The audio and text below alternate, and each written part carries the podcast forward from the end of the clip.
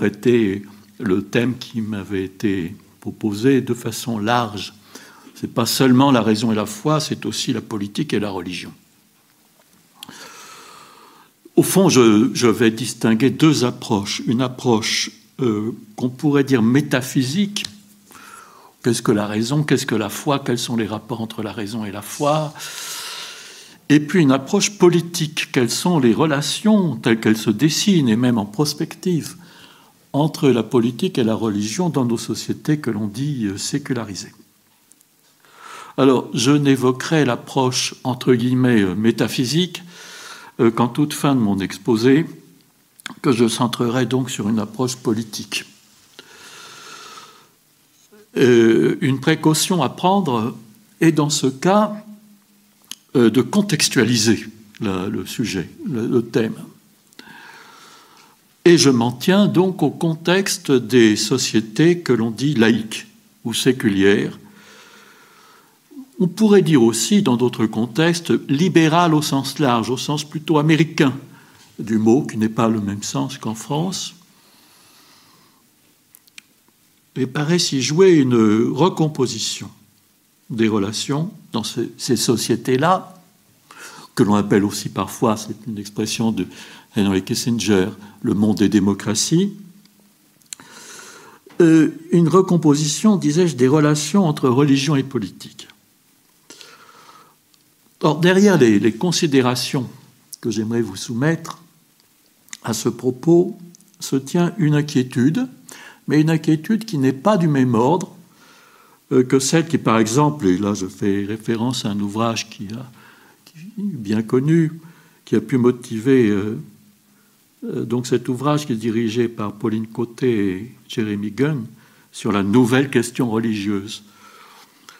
Là, il s'agissait surtout de réfléchir sur l'attitude à adopter et les mesures à prendre de la part des États face aux problèmes posés par la montée des mouvements radicaux et par le développement des sectes. Mais là n'est pas mon propos. Il ne s'agit pas non plus de répondre à une interrogation plus vague sur le sens euh, dans un monde désenchanté. Euh, je présuppose quand même quelque chose comme un diagnostic sur ce que le philosophe Karl Jaspers, qui fut le maître de Hannah Arendt, appelait la situation spirituelle de notre temps. Mais l'enjeu direct de mes réflexions sur la religion est d'en présenter un concept renouvelé par rapport aux approches conventionnelles. Il m'importe que l'idée de la religion ne soit plus renvoyée à des formes historiques passées, voire dépassées, des figures déclassées par le progrès des sciences positives, mais que l'on puisse au contraire euh, voir dans la religion en général, Je ne vais pas ici entrer dans une sociologie ou une histoire des religions, de voir dans la religion en général un potentiel de raison. Qui n'a pas dit son dernier mot, c'est une forme symbolique, évolutive, capable de réfléchir sur elle-même, capable d'autoréflexion, et dont l'avenir, si je puis dire, euh, n'est pas derrière elle, y compris euh, son avenir politique, pour autant que ces institutions assument leur conversion au principe de ce qu'un autre philosophe, Karl Popper, appelait les sociétés ouvertes je reparlerai, je préciserai ce que cela veut dire.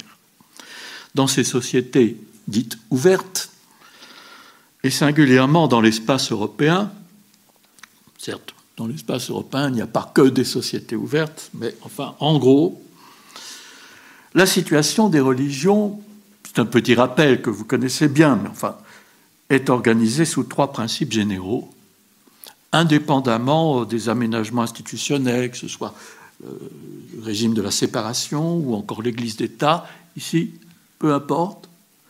Il s'agit d'une façon transversale, générale en Europe, pardon.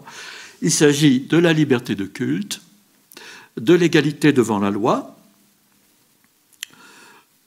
et suivant le principe de non-discrimination, et de l'autonomie réciproque des églises et de l'État.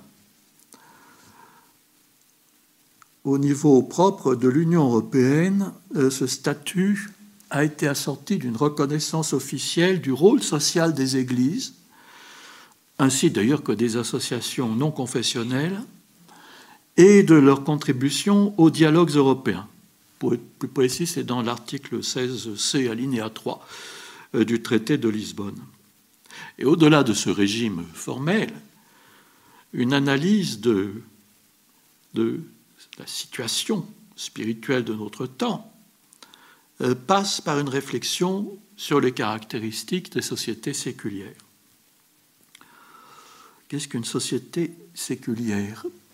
Dans son grand livre intitulé L'âge séculier, le philosophe canadien contemporain vivant, Charles Taylor, propose une définition. Sont dites séculières, explique-t-il, les sociétés où l'on peut, je le cite, s'engager dans toute activité publique sans rencontrer Dieu. Dans ces sociétés, en effet, la croyance en Dieu est devenue optionnelle. D'un point de vue démographique, c'est une petite minorité par rapport à l'ensemble de la planète. Elle aurait même cessé d'être évidente, la croyance en Dieu, au point que l'athéisme y serait devenu l'option par défaut. Autrement dit, il faut une démarche maintenant pour être croyant. Ce n'est pas comme ça d'emblée de naissance une évidence, pas du tout. L'évidence, c'est plutôt maintenant l'inverse dans ces sociétés séculières. C'est plutôt des traités. Et à cette caractérisation, J'adjoindrai, bien que cela soit contesté, euh, pour caractériser ces sociétés séculières et singulièrement la France, une privatisation structurelle de la croyance religieuse. Elle est une affaire privée. Je parlerai même d'une excommunication politique du religieux, pour des raisons que je me propose ou que je vous propose d'expliciter. C'est cette thèse partielle que, d'ailleurs, pour commencer, je tenterai de justifier. Après quoi, j'aimerais esquisser les linéaments d'une société post-séculière, post-séculière, telles que les conditions ne m'en semblent pas déraisonnables. Pour tenter enfin, troisièmement, de répondre aux objections touchant à un dogmatisme constitutif des religions révélées. Alors tout d'abord, qu'entend-on par, qu'est-ce que j'entends par excommunication politique du religieux qui, selon moi, caractérise ces sociétés séculières? Euh, Par cette expression, je vise un cantonnement de la conviction religieuse à la sphère privée de la conscience individuelle. Ça n'a pas toujours été évident cette privatisation ne résulte pas avant tout de mesures légales, même si cela peut jouer un rôle. Par exemple, en France, la loi sur le recensement, on ne doit pas faire état des appartenances. Mais plus fondamentalement, cette privatisation est consubstantielle, qu'on soit dans la République française ou non, elle est consubstantielle à une certaine organisation de la liberté que souvent les philosophes disent libérale, nous, disons plutôt républicaine, une certaine organisation de la liberté dans les démocraties que l'on dit aussi procédurales, dont les principes de justice sont ceux fondamentalement du libéralisme politique, c'est-à-dire qui repose sur l'idée des droits fondamentaux de l'individu.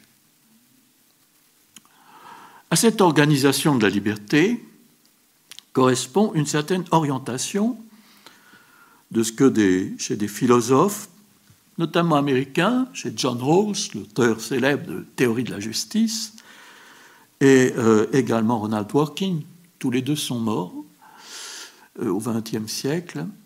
Euh, Dworkin, qui est notamment beaucoup écrit sur le droit, c'est ce que l'on nomme dans leur langage la raison publique. La raison publique. Alors comprendre en profondeur la structure de la raison publique, c'est central pour mon explication, c'est la clé qui permet d'expliquer la privatisation de la conviction religieuse et partant l'excommunication politique du religieux. Alors intuitivement, euh, nous sentons, que les arguments de style religieux, même s'ils peuvent être exprimés dans nos espaces publics, pas, pas interdit, ne sont pas politiquement recevables au même titre que les arguments de style juridique. Le philosophe américain auquel j'avais fait allusion tout à l'heure, Ronald Dworkin, présente le droit comme, dit-il, la cité commune, la médiation universelle dans les sociétés libérales, et, disait-il, le cœur de la raison publique. La raison publique est fondamentalement insufflée par l'esprit du droit moderne, libéral. C'est-à-dire un droit qui repose sur le principe d'une mise en compatibilité universelle des libertés individuelles. C'est-à-dire chacun est libre à la condition s'il limite sa liberté de telle sorte que les autres soient libres aussi. C'est une organisation de la liberté. Le droit repose fondamentalement sur cette idée d'une organisation de la liberté, c'est-à-dire l'idée d'une, encore une fois, d'une compatibilité universelle des libertés individuelles. C'est ça le fondement même du droit dans son concept libéral ou moderne. Et la raison publique est animée, insufflée par ce principe fondamental, qui, pour nous, correspond à l'organisation de la liberté. Alors, du point de vue public, la raison du droit est plus légitime que celle des religions. Je n'oppose, ici quand je dis cela, je n'oppose pas, vous l'avez vu, vous l'avez entendu, je n'oppose pas raison et religion. Parce que je préfère considérer que la religion est, ainsi que d'autres formes symboliques, comme l'art, comme la science, comme le langage, l'histoire, etc., euh, une forme symbolique, je reprends ici l'expression d'un philosophe allemand, Ernst Cassirer, une forme symbolique dont chacune a son style de raison, y compris le mythe, qui a sa raison aussi, bien que entre ces différentes formes, les charges cognitives soient différentes et d'aucuns diraient inégales. Quoi qu'il en soit, est recevable par la raison publique l'argument dont le style est assorti à la raison du droit, non à celle des religions. Bon, il est évident, par exemple, que dans un espace public euh, délibératif, où il s'agit d'adopter ou de rejeter des normes qui ont des conséquences politiques, l'argument Dieu dit que n'est pas recevable chez nous. Mais que l'assertion Dieu dit que, etc., ne puisse représenter un argument valable dans nos espaces publics, c'est une évidence. Simplement, la sélectivité est beaucoup plus profonde que cela, la sélectivité de la raison publique car elle tend à affecter tout argument, je dirais, téléologiquement lourd. Téléologiquement, ça veut dire qu'il porte sur les, finalités, sur les destinations finales, notamment de, de l'être humain. Métaphysiquement épais, si vous préférez, toutes les considérations lourdes de ce point de vue. Par exemple, des arguments relatifs à la destination finale de l'être humain. Tout ça, ça n'entre pas en ligne de compte dans la raison publique. En se présentant donc comme une structure sélective de recevabilité des considérations exprimées pour justifier le rejet ou l'adoption de normes ayant des conséquences politiques, la raison publique fonctionne de facto comme une censure à l'endroit de certaines régions de sens supposées inappropriées à un usage délibératif. Alors, cette remarque que je fais n'est pas en soi une critique, de bons esprits se féliciteraient d'ailleurs d'une telle sélectivité parce qu'elle constitue un garde-fou propre à prévenir l'hégémonie, l'impérium de visions englobantes qui tentent à préjuger ce qui est bon pour nous tous. Or, notre éthique individualiste juge inacceptable une imposition de ce genre. Nulle autorité, qu'elle soit religieuse ou même politique, ne saurait énoncer à ma place ce qui est bon pour moi. Et comme disait Benjamin Constant, un auteur libéral du début du XIXe siècle, c'était une adresse un peu emphatique à l'État, contentez-vous d'être juste, nous nous chargerons d'être heureux. Cependant, euh, le libéralisme politique propose de la raison publique une conception telle que celle-ci n'a pas elle-même à connaître du bien et du mal. C'est affaire de morale, mais seulement du juste et de l'injuste. C'est vrai surtout dans les pays très libéraux, comme par exemple en Europe du Nord. C'est moins vrai chez nous. A fortiori, euh, cela, c'est-à-dire cette façon pour la raison publique, de, le droit en général d'ailleurs, de dire on n'a pas à dire ce qui est bien ou mal, ça c'est, ou ce qui est bon ou mauvais. On dit seulement ce qui est juste et ce qui ne l'est pas. Le reste, c'est une affaire privée. A fortiori, ça vaut à l'encontre de ce que prescrivent et proscrivent les religions, en particulier celles que l'on dit du livre, ou religion révélée, abrahamique ou prophétique, peu importe les appellations, parce que leur prétention à une compétence morale, savoir prononcer sur ce qui est bien ou mal, s'accroît d'une prétention au vrai, appuyée sur des doctrines nourries par des récits où s'énoncent des destinations pour le monde et pour soi-même selon les choix effectués pour le bien ou pour le mal.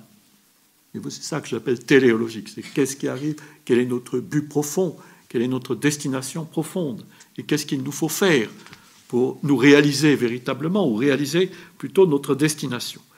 La raison publique ne s'occupe pas de ces choses-là. À de telles visions englobantes, le libéralisme politique refuse un pouvoir politiquement constitutif. Donc on ne va pas légiférer dans ce domaine au motif que cela reviendrait à introduire un élément totalitaire. Et ainsi se justifie le grand partage, que l'on pourrait dire classico-moderne, parce qu'il est déjà ancien, partage entre le public et le privé, entre le droit et la morale, entre le juste et le bon ou le bien, entre la responsabilité et la conviction, et toujours ça se recoupe terme à terme, responsabilité publique, conviction privée, etc entre la raison publique et la foi qui est privée, entre la politique, qui est une chose publique, et la religion, qui est une chose privée. C'est le grand partage. Aussi bien ce qui est sous la normativité du partage, institué symboliquement, entre raison publique et conscience privée, cette summa divisio, cette division suprême, des sociétés séculières que s'effectue l'excommunication politique du religieux. Je dirais que l'intensité du filtrage exercé sur des convictions en tant qu'argument politiquement recevable eh bien, dépend de la mesure dans laquelle la politique réelle, la politique effective de tel ou tel gouvernement se lie à la censure qui, de facto, résulte de cette sélectivité. La sélectivité propre à la raison publique qui filtre qui ne laisse entrer que certains arguments, que certaines considérations, et pas d'autres. Encore une fois, pas pas des considérations morales et encore moins des considérations religieuses. Un, quelques considérations morales, mais certainement pas des considérations religieuses. Il y a donc privatisation de la conviction religieuse, encore une fois, non pas du fait que le bon ton recommanderait de ne pas afficher avec ostentation euh, son appartenance confessionnelle et de garder plutôt pour soi ses convictions en la matière, une pudeur euh, qui n'a d'ailleurs pas cours en pays protestant. C'est très catholique cette pudeur-là. Mais dans la mesure où les considérations de style religieux ne euh, participent qu'en fraude à la fonction délibérative. Alors j'insiste sur ce point souvent mal compris, lorsque je parle d'une excommunication politique du religieux, encore une fois, la rigueur avec laquelle s'impose cette excommunication se laisse juger indépendamment de toute police, qu'elle soit républicaine ou non, qui serait exercée sur des expressions confessionnelles ou des manifestations d'appartenance identitaire. Ce qui conviendrait plutôt d'interroger, c'est le bien fondé de la séparation entre, d'un côté, une raison politique publique et de l'autre des convictions religieuses privées. D'ailleurs, c'est une chose curieuse que les, les, critères qui président au partage entre le public et le privé dans tous les domaines, pas seulement religion, politique, mais aussi l'économie par exemple, ces critères-là soient souvent opaques, qu'ils ne soient pas thématisés publiquement, ne sont pas tellement interrogés. C'est autrement dit le partage public-privé, tel qu'en l'espèce, il s'organise dans nos espaces séculiers, euh, qui, devient, qui mériterait d'être interrogé. On demande ce qu'il adviendrait si les convictions religieuses passaient d'un régime d'expression privée, qui est le cas aujourd'hui, à un régime d'expression publique. J'entends par régime d'expression publique quelque chose de fort. Ce n'est pas afficher ses convictions, c'est pas cela. C'est euh, les exposer, les justifier, les donner comme argument, et accepter de discuter ouvertement de ses convictions, de ses croyances, et de recevoir des contre-expériences, des contre-arguments, etc. De faire monter, en quelque sorte, la question euh, de la foi, des convictions en général, dans l'espace public. Une telle transformation, c'est la question que je pose, que je nous pose, serait-elle en soi possible sans porter atteinte aux principes d'une société laïque bien ordonnée, suivant donc la conception générique, qu'on soit en laïcité stricto sensu comme en France ou pas, suivant la conception, dirais-je, large du libéralisme politique. Quelles conditions seraient-elles de ce point de vue susceptibles d'assurer l'innocuité politique, l'absence de dangerosité politique d'une telle conversion de l'usage privé vers un usage public de ce que j'appellerais sans rougir la raison religieuse? Alors, c'est, me semble-t-il, sur fond de ces interrogations et d'autres de ce genre, que l'on engagera une discussion raisonnable euh, sur les perspectives d'une post-sécularité raisonnable. Alors, quelques suggestions en perspective d'un âge post-séculier. Alors, cette perspective, elle n'est pas simplement théorique, ce n'est pas simplement une vue de l'esprit. Elle s'ouvre dans la pratique, cette perspective, avec la reconnaissance affirmée d'une contribution des Églises à l'instruction et à l'élucidation de problèmes éthiques de société. J'avais évoqué les derniers traités de l'Union européenne, mais ils ont été contestés, notamment en France. On a dit que c'était un retour du cléricalisme. Même le drapeau européen est contesté sous cet argument. Donc ce n'est pas seulement l'Europe qui dit ça, c'est que tout récemment, vous l'avez sans doute entendu à la télévision ou ailleurs, dans les journaux, à l'occasion des 500 ans de la Réforme, la France, par la voix de son président, a exprimé sa volonté d'associer les représentants des cultes, en première ligne les protestants, vigie de la République, disait Emmanuel Macron, au combat, je le cite, philosophiques, moraux, politiques qui sont ceux de notre temps. Fin de citation. Et se tenait à l'arrière-plan du discours présidentiel, si vous vous en souvenez, la question d'une extension promise de la PMA aux couples de femmes et aux femmes seules. Sans revenir sur sa promesse électorale, Emmanuel Macron affirma sa volonté de ne pas court-circuiter le dialogue avec les religions. Vous voyez, il fait entrer le dialogue avec les religions dans l'espace public politique. À l'évidence, ce n'est pas là de sa part une simple précaution de forme. Le président français prend sans doute au sérieux ce que j'ai pu appeler dans un autre ouvrage les lumières de la religion. Il pense que ça peut apporter quelque chose à l'instruction de ces problèmes que l'on dit sociétaux. Or, plutôt qu'une singularité liée à sa personne, euh, je vois dans cette ouverture euh, le signal de la fin d'une époque celle qui fut marquée par la règle républicaine non écrite du cantonnement de la raison religieuse à un usage privé. Alors pourquoi? Évidemment, ça peut faire peur, ça peut même indigner, mais à mon avis, c'est ce qui se joue. De façon tantôt raisonnable, tantôt déraisonnable. Et à cet endroit, la prospective mérite, à mon avis, d'être éclairée par la rétrospective. D'où vient la partition moderne entre conviction privée religieuse et raison publique politique. Parce que c'est cela qui est en question?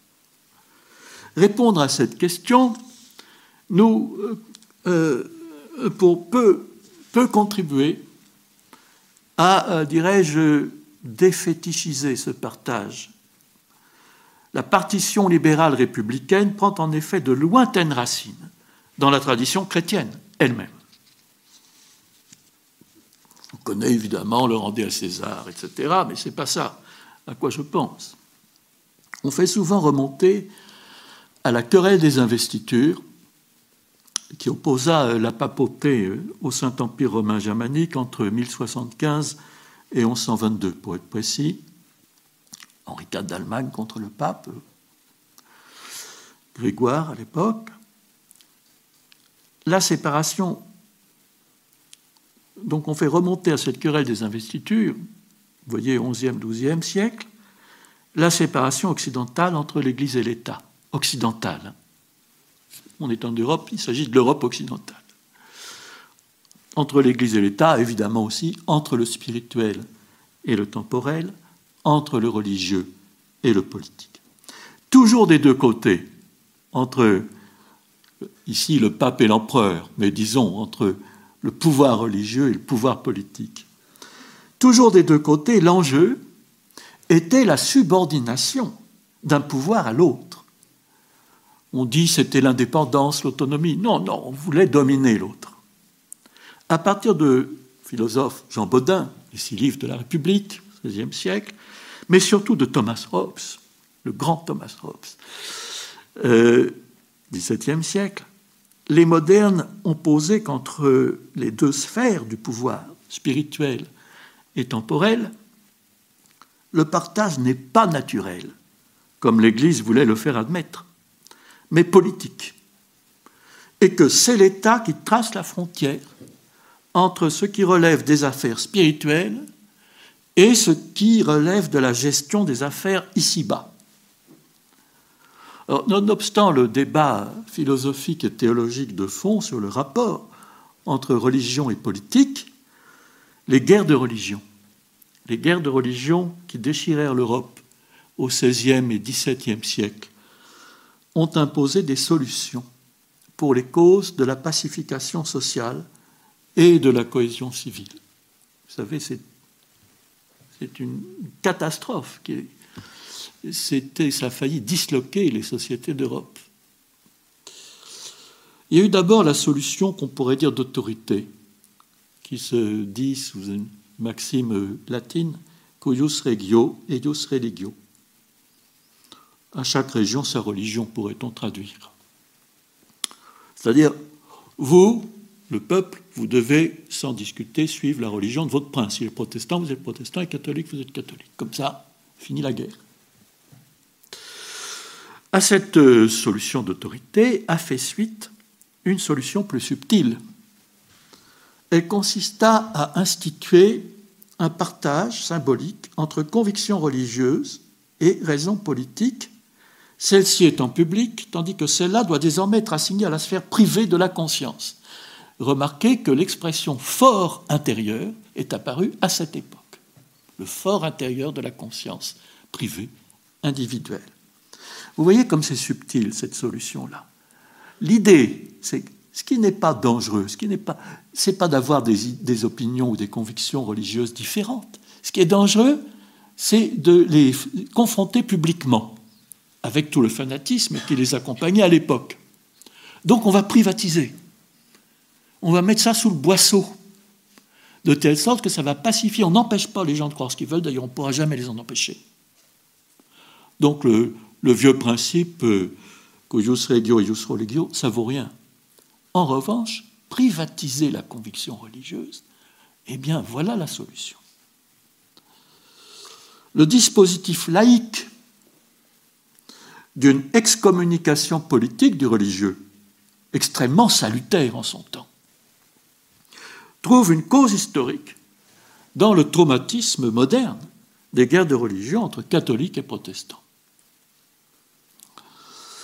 Alors, si dur qu'il soit de l'admettre, les grands traumatismes historiques sont aussi des sources d'expérience morale et politique. Les guerres de religion ont certes exacerbé les passions fanatiques et meurtrières, mais la réflexion qu'on peut susciter les crimes perpétrés des deux côtés, plusieurs millions, on dit 5 millions de morts imputable à la guerre de Trente Ans dans le Saint-Empire romain germanique, qui n'est d'ailleurs ni saint ni romain, euh, sur 20 millions à l'époque. Vous voyez ce que ça représente? 25%. Euh, eh bien, sa réflexion sur ce meurtre de masse, peut-on dire, a contribué à former un esprit de tolérance. J'ose y voir une raison d'attribuer à l'Europe du christianisme occidental, c'est-à-dire l'Europe de l'Ouest et l'Europe du Centre, un avantage politique sur les héritages voisins, en particulier l'Europe orthodoxe, le christianisme oriental et l'islam.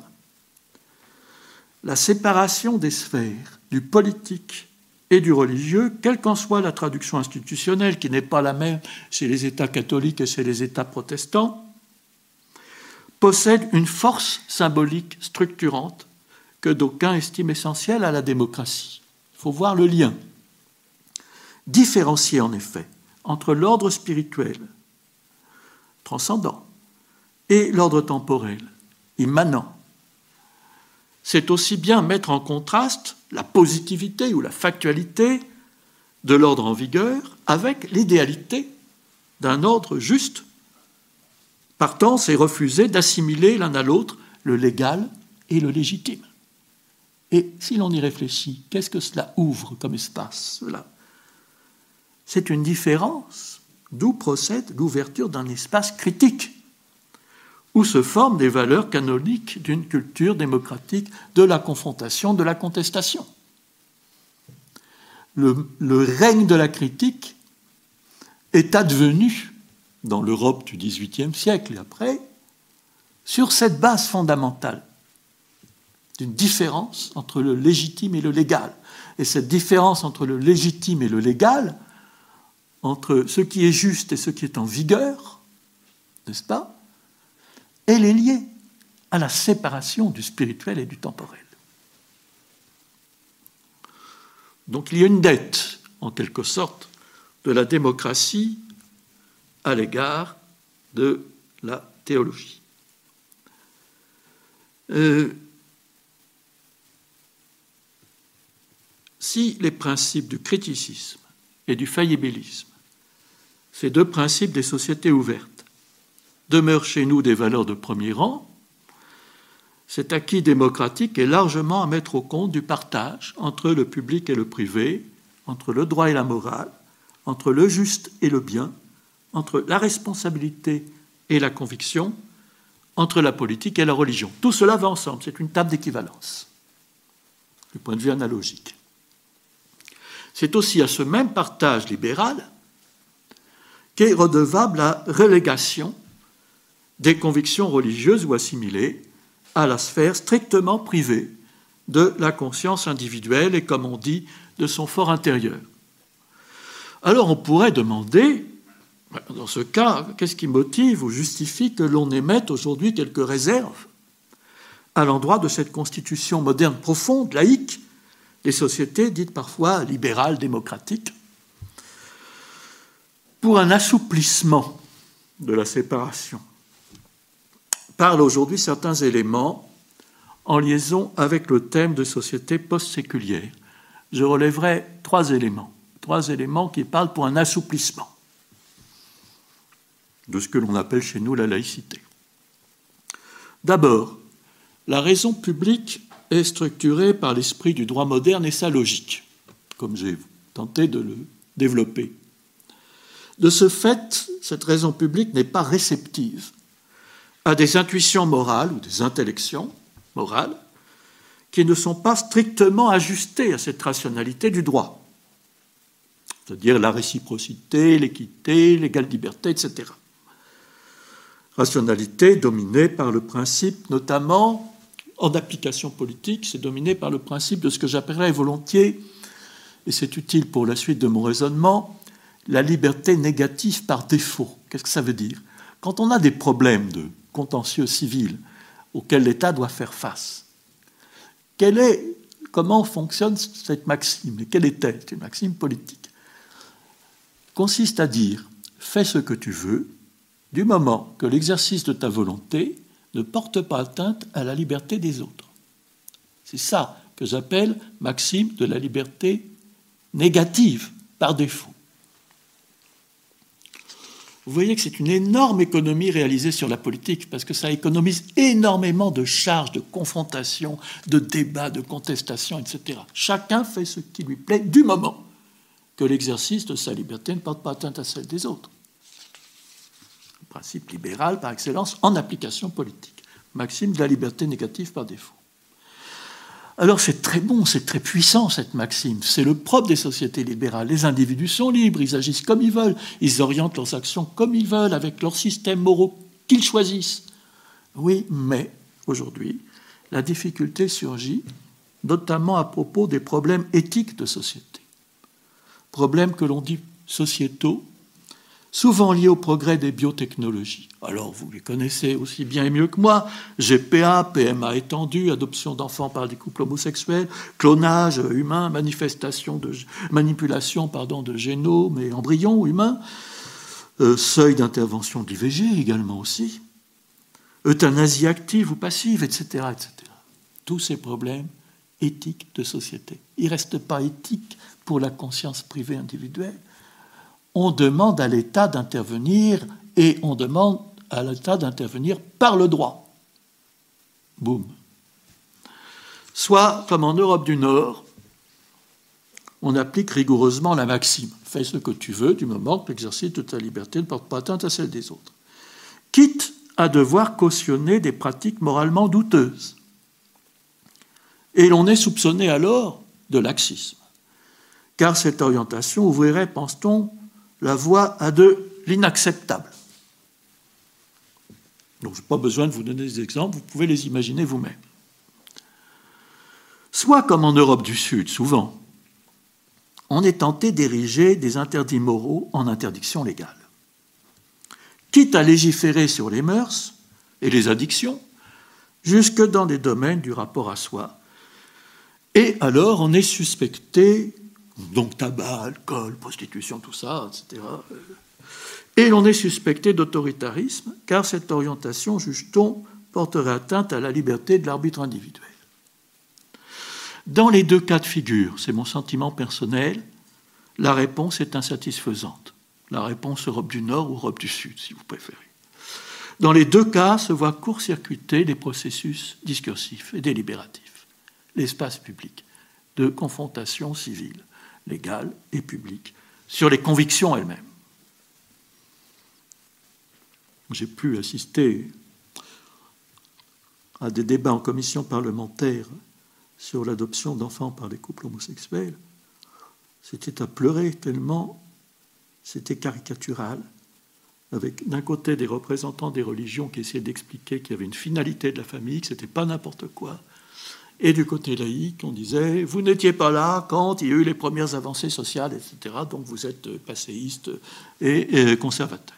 Donc ça en était resté à la guerre de position. C'est très dommage. S'y trouve bloquée la recherche coopérative d'un équilibre entre trois pôles de légitimité qui sont propres à l'état de droit démocratique. J'aurais volonté de projeter le diagramme qui correspond à ces trois pôles, mais il s'agit en gros, d'une part, un premier pôle, pôle du pôle que j'appelle l'universel, c'est le pôle des droits de l'homme, des droits fondamentaux, de la justice politique. Puis il y a le pôle, un autre pôle de légitimité que certains trouvent équivalent, voire supérieur, celui de la volonté politique, de l'autonomie civique. C'est-à-dire, le citoyen exige d'être l'auteur des normes dont il est le destinataire, autonomie civique. Ça, c'est la volonté générale, la souveraineté populaire, Rousseau. Pôle du général, au sens de la volonté générale. Et puis il y a un troisième pôle aujourd'hui qui monte en puissance, que j'appellerais plutôt le pôle du commun. C'est l'identité propre, culturelle et autres, historique d'une nation, avec son patrimoine spirituel, son identité personnelle. Donc un pôle de l'universel, un pôle du général et un pôle du commun qui sont en concurrence pour la légitimité. Et il faut harmoniser ces trois prétentions à la légitimité. On ne peut le faire, non pas par arbitrage ou par compromis, on ne peut le faire que dans la confrontation bien réglée, légale, publique, civile, d'un espace public, pour notamment, euh, comment dirais-je, euh, que la volonté politique, par exemple, le pôle du général, donc intègre progressivement les droits de l'homme et, que les droits de l'homme fassent progressivement droit aux spécificités de la culture euh, nationale en question. Ensuite, c'était donc mon premier argument, voyez-vous, c'est que euh, la montée des problèmes sociétaux euh, fait que la raison publique se trouve démunie.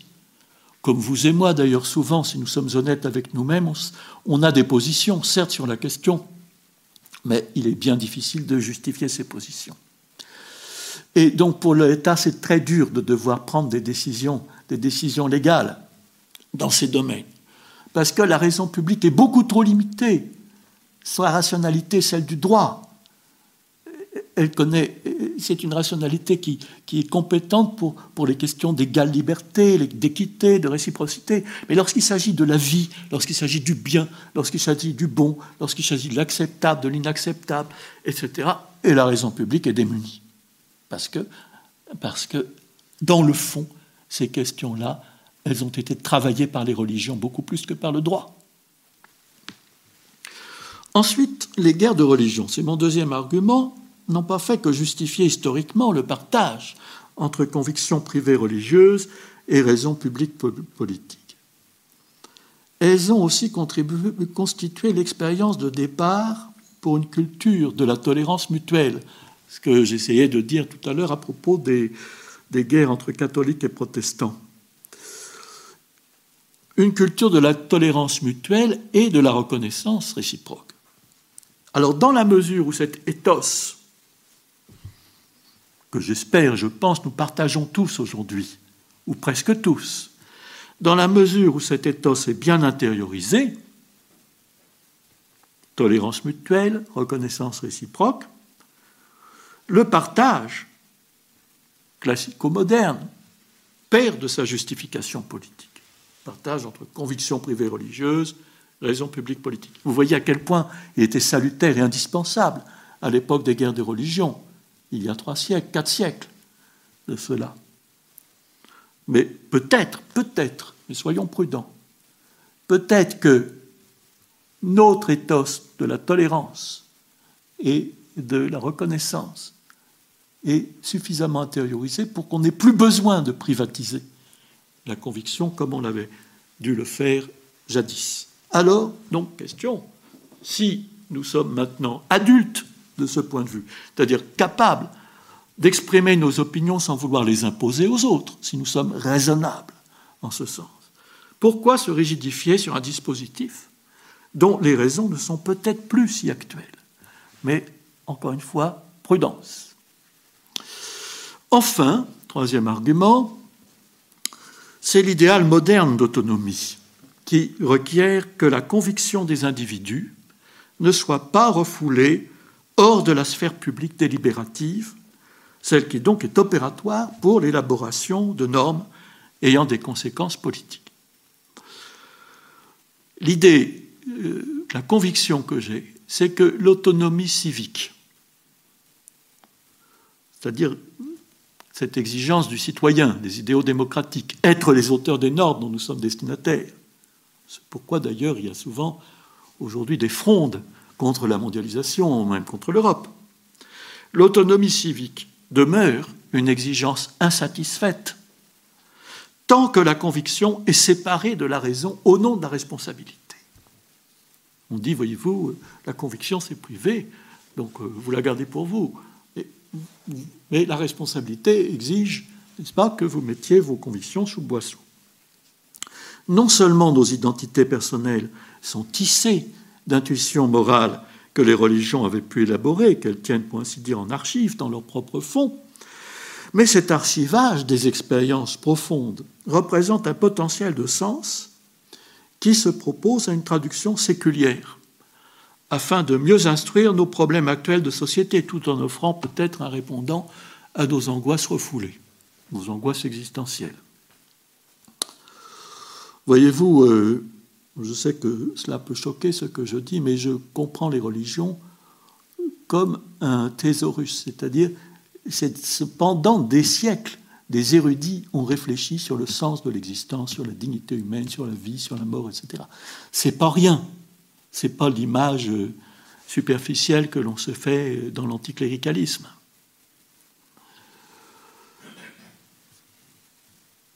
Tôt ou tard, en effet, des implications métaphysiques, comme un retour du refoulé, font éruption dans la politique à propos des problèmes éthiques en besoin de régulation juridique. Alors voilà quelques arguments, j'en ai donné trois, voilà quelques arguments pour une société post-séculière. Entre la raison politique et la conviction religieuse, j'ai parlé de perlaboration en m'accordant, c'est vrai, une extrême liberté à l'égard, euh, à l'endroit du vocable psychanalytique. C'est un mot qui nous vient de Freud, euh, Durcharbeitung en allemand. En psychanalyse, le mot perlaboration euh, désigne surtout l'insistance par la répétition délibérée de même scène avec laquelle le thérapeute vise à lever le refoulement chez le patient. Alors en transposition, le refoulement a pour index la privatisation du religieux, ou mieux son excommunication politique telle qu'on peut la constater chez certains pays imprégnés, pour ne pas dire imbus, de laïcité. Ce qui est refoulé, ce sont les motifs profonds, obscurs, de cette privatisation excommunication. C'est ça qu'il nous faut mettre au jour. Le politique n'est pas le seul responsable. Au-delà de la volonté d'assurer la primauté du pouvoir temporel sur le pouvoir spirituel, ce qui s'est produit à l'âge moderne, la privatisation de la conviction, dans la mesure où elle a part au secret, trouve une origine dans la répression, et j'ose le dire, dans la répression exercée par les religions, souvent. Qu'il s'agisse de l'éradication euh, des anciennes religions, que symbolise dans nos mythes l'immersion d'Excalibur dans le lac, de crimes misogynes perpétrés par les fanatiques de la chasse aux sorcières, euh, des traques menées contre les prétendus hérétiques par des inquisiteurs zélés, jusqu'aux incitations officielles à la dénonciation entre membres d'une même famille, eh bien, ces visages de la terreur ont contribué à mettre au secret les convictions les plus viscérales. Anticiper la levée du refoulement revient à envisager le passage d'un usage privé à un usage public de la conviction religieuse. N'ayons pas peur de nos convictions et de les exprimer, de sorte que l'on puisse alors parler de raison religieuse. Pourquoi? Parce que exprimer dans nos espaces publics la conviction religieuse, c'est la soumettre à certains principes, dont le faillibilisme. Par exemple, je peux me tromper, ou le criticisme, j'accepte d'exposer mes raisons et de recevoir celles des autres. Et de ce fait, de ce simple fait, de l'attitude faillibiliste et criticiste, la conviction devient raison. Cependant, je ne voudrais pas terminer ce propos euh, sans faire écho aux objections euh, et évoquer les problèmes que cela nous pose ainsi que les possibles répliques.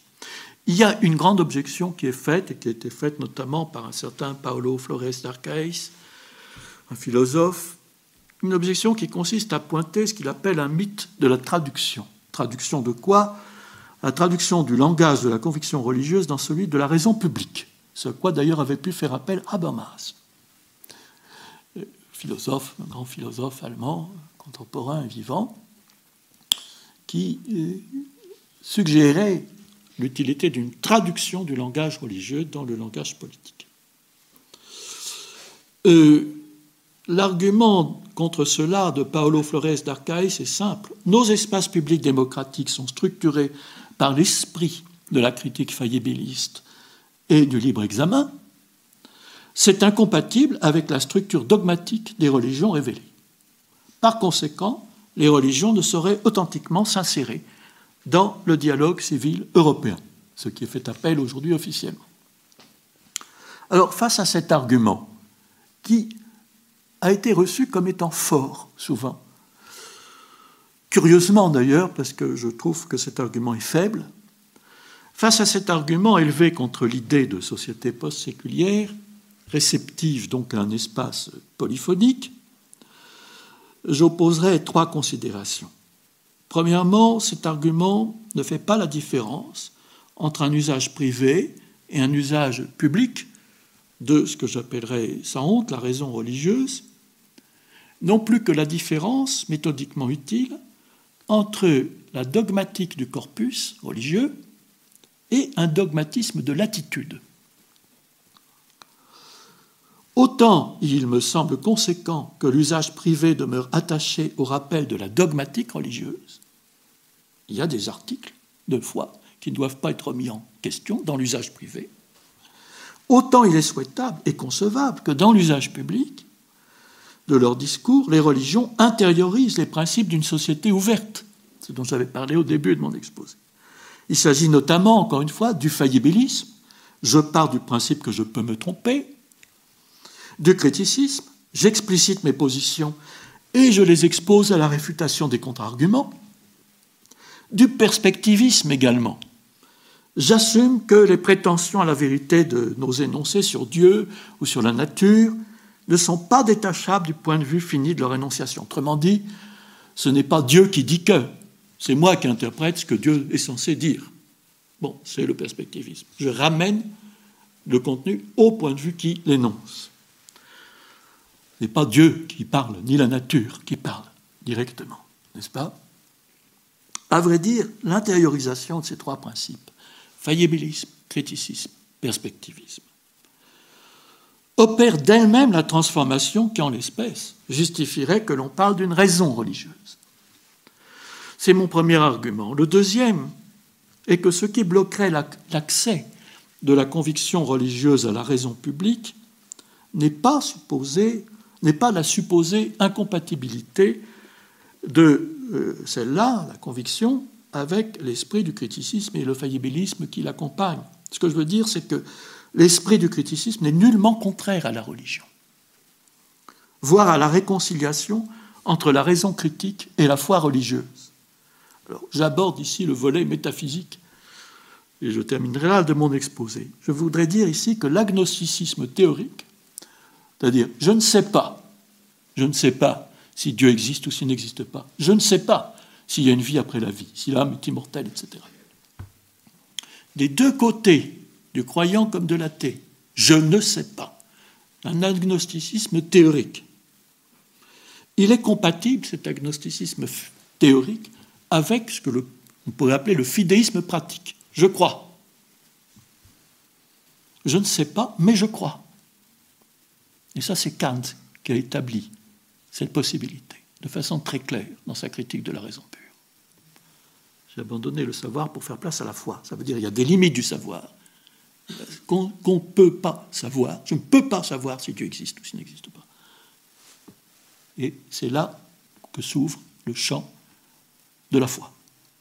Le champ possible, optionnel de la foi. C'est justement parce que je ne sais pas si Dieu existe ou s'il n'existe pas, s'il y a ou non une vie après la vie, etc., que mon choix de croire, comme on dit, ou de ne pas croire, revêt la valeur d'un engagement existentiel dont l'expérience que l'on en retire peut aller se confronter avec les expériences opposées, les expériences vécues résultant de choix contraires. Par exemple, disons que je m'engage du côté de la foi. Ben, ça m'intéresserait de savoir, de confronter mon expérience avec celui qui s'engage résolument du côté de l'athéisme, à condition que lui ne soit pas dogmatique en disant je sais que Dieu n'existe pas. Parce que s'il dit ça, il n'y a pas de discussion. Mais si en revanche il dit ce qu'il devrait dire, je ne sais pas, mais je prends cet engagement-là, parce que je n'ai pas envie de raconter des histoires, etc. Ou je trouve qu'on doit assumer la finitude telle qu'on croit la comprendre, etc., etc. Peu importe les arguments, c'est intéressant de dire expérience faite, qu'est-ce que tu en retires de ton athéisme? Et moi, qu'est-ce que j'en retire de mon fidéisme Du moment qu'au sujet des articles de la métaphysique spéciale, c'est-à-dire l'existence de Dieu, l'immortalité de l'âme, nous assumons une ignorance partagée, eh bien, cette égalité épistémologique de départ permet ensuite de confronter les enseignements que chacun tire alors, qui de son engagement athée, qui de son engagement croyant ou théiste.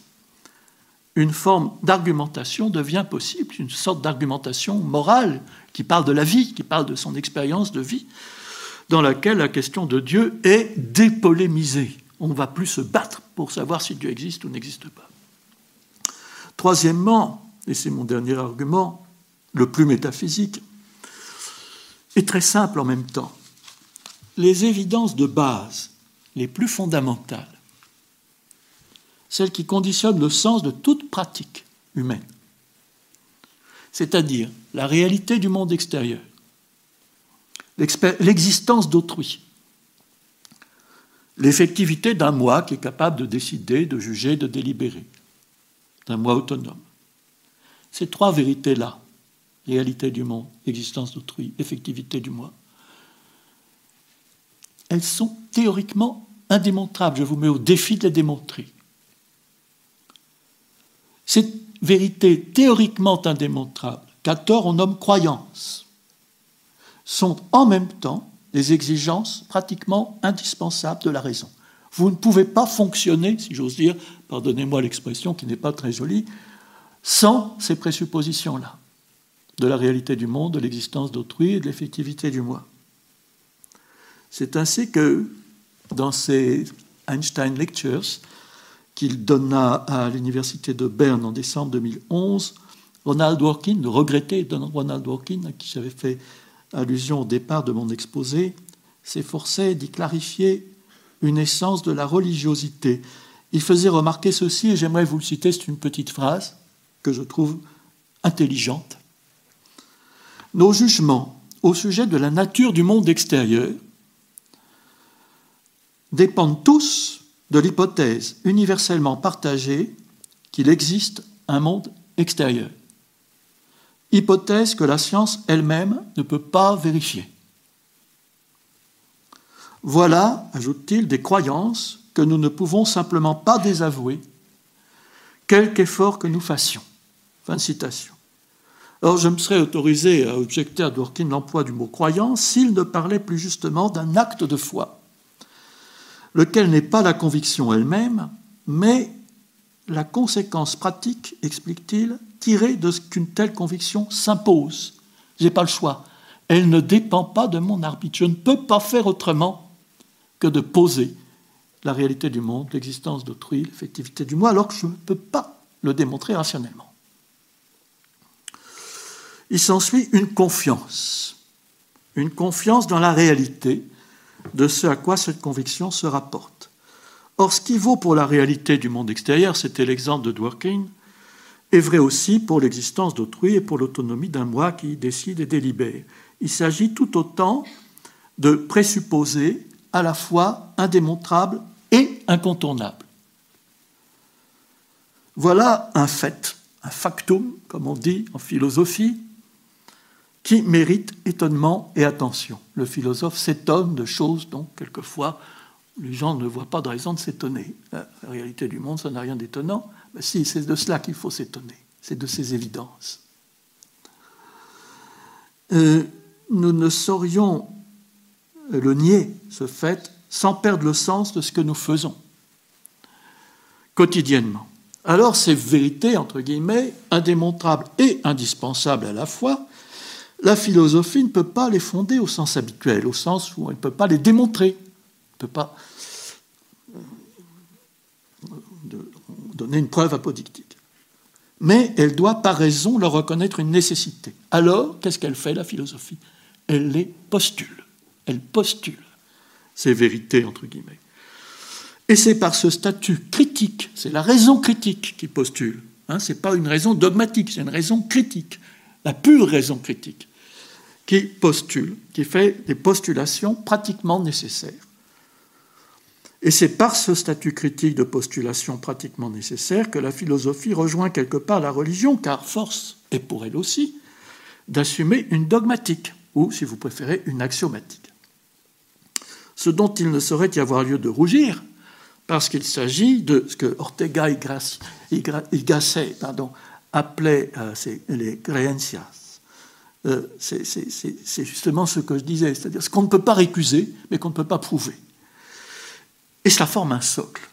Elles ont une valeur transcendantale au sens précis, où on ne saurait les contester sans devoir en même temps, par là même, les présupposer. C'est ça que sont un socle, et c'est ça qui leur donne un caractère, dirais-je, absolu. Voilà, je vous remercie. Terminé. Merci. Merci bien.